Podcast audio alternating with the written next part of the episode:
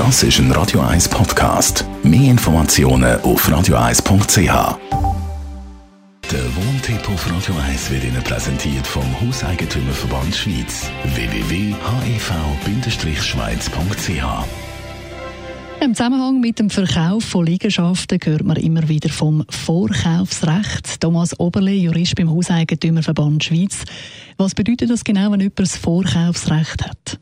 Also jemand, der ein Vorkaufsrecht hat, hat die Möglichkeit für den Fall, dass eine Liegenschaft verkauft wird, im Verkäufer mitzuteilen, dass er anstelle von dem Dritten, wo der gefunden hat, möchte kaufen. Und für diese Möglichkeit hat er dann noch drei Monate Zeit, um das auszuüben. Und das führt dann dazu, dass während drei Monaten der Kaufvertrag, wo der Verkäufer an und für sich mit einer Drittperson abgeschlossen hat, in der Schwebe ist. Jetzt gibt es ja das limitierte und das unlimitierte Vorkaufsrecht. Wann gilt was?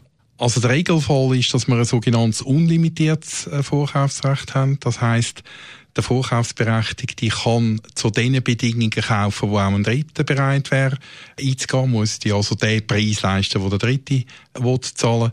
Wenn ich ein limitiertes Vorkaufsrecht habe, dann ist es so, dass der Vorkaufsberechtigte zum Preis kann kaufen kann, wo die Parteien bereits von Anfang an miteinander vereinbart haben, selbst für den Fall, dass ein Dritter viel mehr würde zahlen.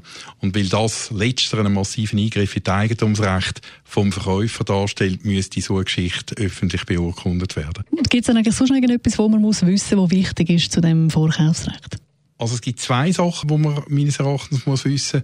Der Vorkaufsfall. Es muss ein Vorkaufsfall eintreten, damit ich überhaupt eine Chance habe, mein Vorkaufsrecht können aus auszuüben.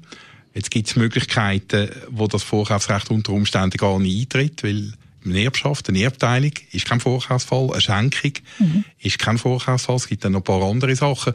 Und jetzt kann es durchaus sein, dass wenn das Grundstück nie verkauft wird, ich zwar ein Vorkaufsrecht habe, aber das auch gar nie kann ausüben kann. Und da gibt es noch etwas Zweites, was man sollte wissen.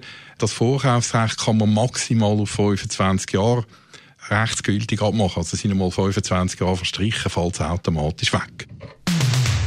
Thomas Oberle vom Hauseigentümerverband Schweiz. Und wenn das jetzt viel zu schnell. Das ist ein Radio 1 Podcast. Mehr Informationen auf radio1.ch.